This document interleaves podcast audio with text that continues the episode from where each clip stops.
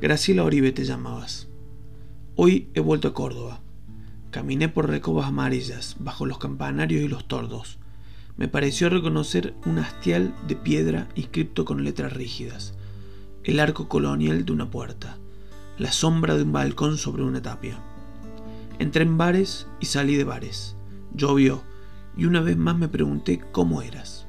Llueve. Es trivial, lo sé, pero caminé bajo la lluvia junto a los largos paredones donde asoman esos árboles de los que habló Santiago, más antiguos que la ciudad. Árboles, dijo, que uno los ve de golpe a medianoche y no sabe si ponerse a rezar o a pegar saltos desnudo bajo la luna.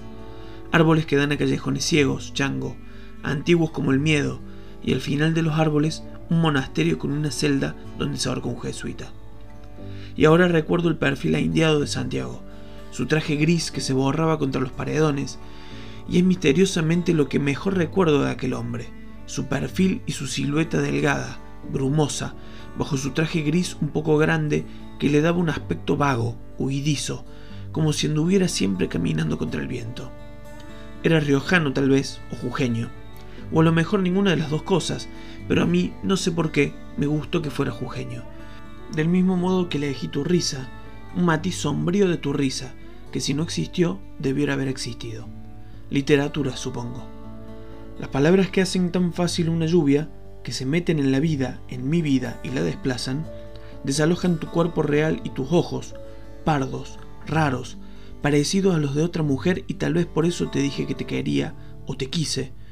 Ojos que en algún momento de esa primera noche me hicieron decir un idiotez, salpicados como eran de puntitos negros, de gata, eso fue lo que dije, y vos te burlaste. Es fatal, dijiste sonriendo. Los gatos, las brujas. Tenías la voz oscura, alargada en un canturreo. Cierto, dije, la originalidad. Me mirabas. Que la originalidad se la regalo a los que no tienen otra cosa. Dijiste que no era para tanto y dejaste de sonreír. Después no sé. Una de esas conversaciones caóticas y disparatadas que son como tanteos o como señales luminosas emitidas en la oscuridad por dos que se buscan cuando uno ya siente que se orienta hacia el otro, que se aproxima hacia el centro de la otra incógnita, una especie de juego en que la carta mágica puede aparecer en cualquier momento y hay que estar muy alerta. Una palabra aparentemente casual o un gesto imperceptible, pequeños datos que luego se utilizarán para insistir en esa dirección o para cambiar de rumbo. Como cuando las fogatas de San Pedro y San Pablo, pensé esa noche o pienso ahora, como perseguir un rostro en esas romerías de pueblo en las que me deslumbraba una muchacha desconocida y la buscaba guiándome por su vestido o el de sus compañeras, por alguien que va delante o detrás de su vestido, hasta que en cualquiera de las vueltas el orden se desbarata y ella ya no parece detrás de quien debió aparecer. Se habla del sexo o de los sueños. Se habla de comunismo o de Bob Dylan o de Dios. Cada uno teme exagerar la importancia de esas pálidas señales y las palabras se dejan caer ambiguamente, de modo que el primer dato adverso, un gesto o una pequeña aclaración puedan cambiar por completo el significado de lo que acabamos de decir, aunque es preciso demostrar que se tienen ciertas convicciones, para que el otro, que acaso piensa lo contrario, no diga sin querer algo que pueda estropearlo todo. Estábamos sentados en el bar del Teatro Arlequín. Cartelitos en las paredes amarillas informaban provincianamente que en París también había teatros así, con bares incómodos y sombríos metidos en plena sala. Pentesilea leí y pensé que eso explicaba muchas cosas. Viva la patria, pensé. Somos chicos jugando a las visitas, a estar en París, a estrenar a Von Kleist. Un grupo de gente entró desde la calle. Entre ellos reconocí a Santiago. Lo acompañaban dos mujeres.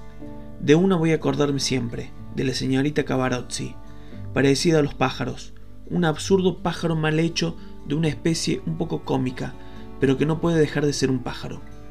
La pobre señorita Telvina, que quería llamarse Ethel y que ahora, abriendo y cerrando su manito, me saludaba desde lejos.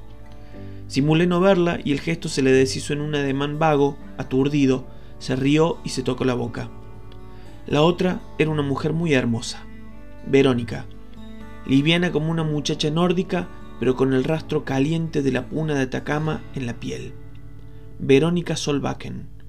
Nórdico el pelo, pero con un fantasma mestizo y violento galopándole la sangre. El del abuelo Laureano, vencedor de la Madrid, general improvisado del ejército grande, el abuelo Laurano Samudio, que una madrugada de hace 140 años, parapetado con la espalda a su gringuita rubia de nombre escandinavo, aguantó a puñaladas y a carajos a 50 montoneros de Stanislao López. Cuando lo corralaron en los pantanos del sur, dijiste esa noche, cuentan que le disparó a la mujer su última bala del trabuco. En la cabeza, entre lo más tupido del pelo, pensé yo. En el corazón, dijiste. Un amanecer colorado, despavorido, en un país de leyenda muerto y sepultado para siempre. Después agregaste algo, no recuerdo qué. He olvidado tus palabras y tu cara, no la acaso inexistente música sombría de tu risa y el sonido de tu voz. Entonces pensé, alguien dentro de mí pensó, Graciela Oribe te llamabas. Una idea anacrónica e imperiosa.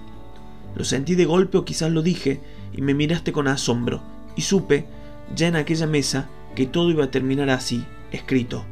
Lo supe como si me viera abrir la puerta de esta habitación.